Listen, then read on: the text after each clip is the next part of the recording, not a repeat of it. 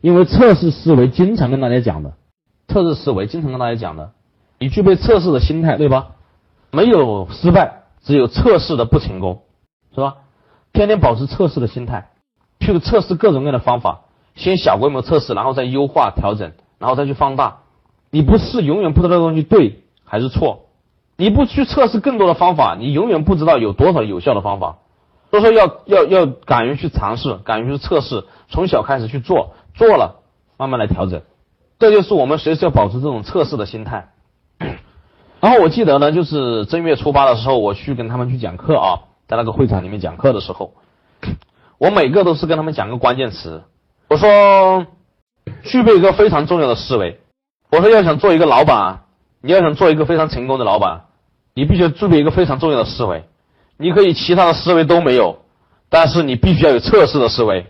其实测试不仅仅是在生意上面，包括中国的传统武术、太极拳，各种不管是太极拳、形意拳、八卦掌这些内家功法、这些内家拳，他们都主张一个概念：功夫是怎么来的呀？很多是练出来的，盲目的练根本就练不出来，功夫是试出来的。两个人天天去试，试各个动作，试各个角度的推，你试一下你就知道。你比如说我站我站一个桩，你像太极拳里面的无极桩，我就训练过半年，天天在试。无极桩它可以化解别人的力量。不知道各位各位看过一个叫做《谁与争锋》没有？亚洲大力士去推太极拳，陈氏太极拳的陈小万，一个七十岁的老人家，这个老人家就站在一个太极圈里面一个圈。然后呢，一个桩站在那里，这个亚洲大力士他能够什么？一辆很大的货车里面装的货，十几个人都推不动，他一个人能够推着这辆货车走。但是他硬是没把这个七十岁的老人家推出这个圈，这就是太极拳的无极桩功。我当初我我是因为什么？我这里跟大家讲测试的重要性啊，不是教大家练功夫。我当时是因为我以前练这些自由搏击的时候，然后呢，我自己呢就是开了刀，然后呢脊椎脊椎。这个脊柱里面打了麻药，然后我的脊柱一直痛了很多年，我每天走路睡觉都胀痛，在医院里面根本就治不好。后来我是拜得了这个我的师傅的门下，然后呢，我就跟他学太极，是为了为了调整我的身体。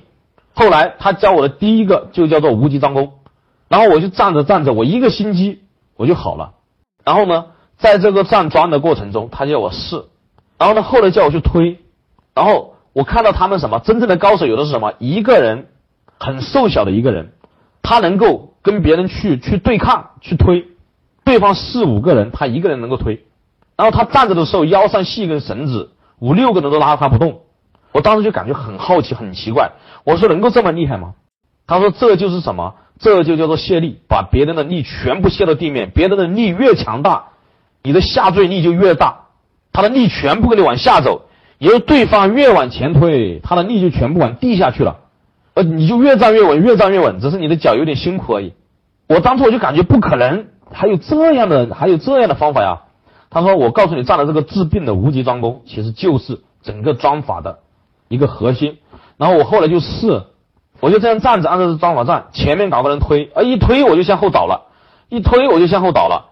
然后呢，他要我各个角度、各个关节去调整，先从脚开始调整。哎，然后一推，哎，好像有一点点受力了，这个脚。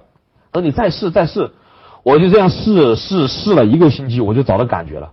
其实就是试出来的。然后他们太极推手呀，很多东西都是试。我看到很多师兄弟都在试。然后后来是什么？后来在营销里面也是一样的。你怎么做呀？试一下就知道了。我先小规模的去试。呃，在去年啊，去年的时候呢，有一个培训公司的副总，然后一跑过来一看到我，他说了一件什么事情呢？李老师，我给你扳一下手腕吧，扳手腕大家知道吧？哎，我说我扳手腕，我手没力气。你说一般主动要求给我扳手腕的人，应该他的手手臂力量应该是很大是吧？对。结果他给我扳的时候，一秒钟他就倒了，然后呢，他又把手放起来，啊，不行不行，再来，又一秒钟又倒了。好，后来呢？娄一鸣啊，娄一鸣在去年年底啊，就是他把那个钱发给别人，发完之后他又来了。娄一鸣来过一趟啊，娄一鸣来了之后呢，他也跟我提出这个要求，你老师，我给你搬下手腕吧。啊，我们是那个海鲜城里面啊，吃海鲜的时候，一秒钟倒了，第二次一秒钟倒了，感觉奇怪了，是吧？其实也是那个时候跟师傅试出来的。他说你可以非常轻松的、巧妙的把别人的力转换成你自己的力，别人力越大，他把他的力全部可以传授给你，你又还给他。我我以前我感觉这些东西不可能存在，但是他告诉我从各个角度去调整，你去试就知道，各个角度你去试就知道，结果就试出来了这个扳手腕。其实营销也很神奇，营销的神奇之处就来在于哪里？来自于。你可以去试，反正死不了是吧？先试一下。你每天都在测试很多的方法，其实所有的营销大师都在做一个什么样的事情，你知道吗？都在试。哎，我测试这个行不行？在测试的过程中又增长了经验，然后呢，有试试这个方法行不行？在测试的过程中又增长了经验。你与其去做深入的市场调查，你还不如搞个什么东西试一下先。你试着试着，你就能摸到一点门道。所以这就是试，你天天要敢于去尝试，敢于去测试各种各样的方法，你都是试。你不要问老师我这个有没有效，我也不知道有没有效，你就试一下就知道了。你在试的过程中碰到了什么问题，你再来请教，这就更好，对不对？因为发现很多人是个什么情况呢？总想把自己学的什么，好像我要学遍世界所有的东西之后，我再去做事情。太多这样的人了，千万别成为这样的人。当然再说，先试，当然不是盲目的试啊。也是要有计划、有规划的去试一下，在试的过程中遇到了问题，你再来请教，这才有方向性。很多人一开始，老师，万一我跟他谈的时候按照这个方法谈不成怎么办？你谈都没谈，那你你有资格问这个问题吗？是吧？根本就没资格。你说我们教了什么那么多方法？你比如说在 VIP 群一进来就有什么八个空手赚钱的这个套路这个项目，那很多人说，哎呀，老师出现这个情况怎么办？出现那个情况怎么办？那我只我我就只能问一句，我说你你做了没有？你拜访了多少个客户了？我还没开始啊，我就拉进去试着谈了一个。你说你说他这个问等于没问是吧？你自己都没去试，你都不知道具体什么情况。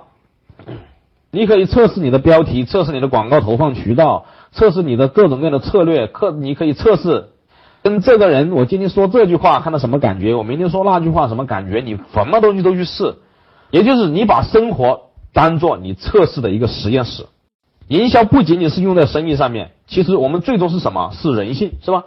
我们说，其实真正把营销能够玩好的，就是能够很懂人的心理的，能够很把控到人的这种本性的人。你如何才能够很好的把控，并不一定你一定是做生意的时候去把控，因为在平时的日常生活中、日常打交道中，你可以测试各种各样的话，你可以测试通过跟别人的沟通去引起别人的欲望，是不是都是可以的？那我比如说，我今天我在网上看了一句很好的这个这个词语，词句特别好。你比如说，我看了一句冷读术，好吧，冷读术我就模仿了。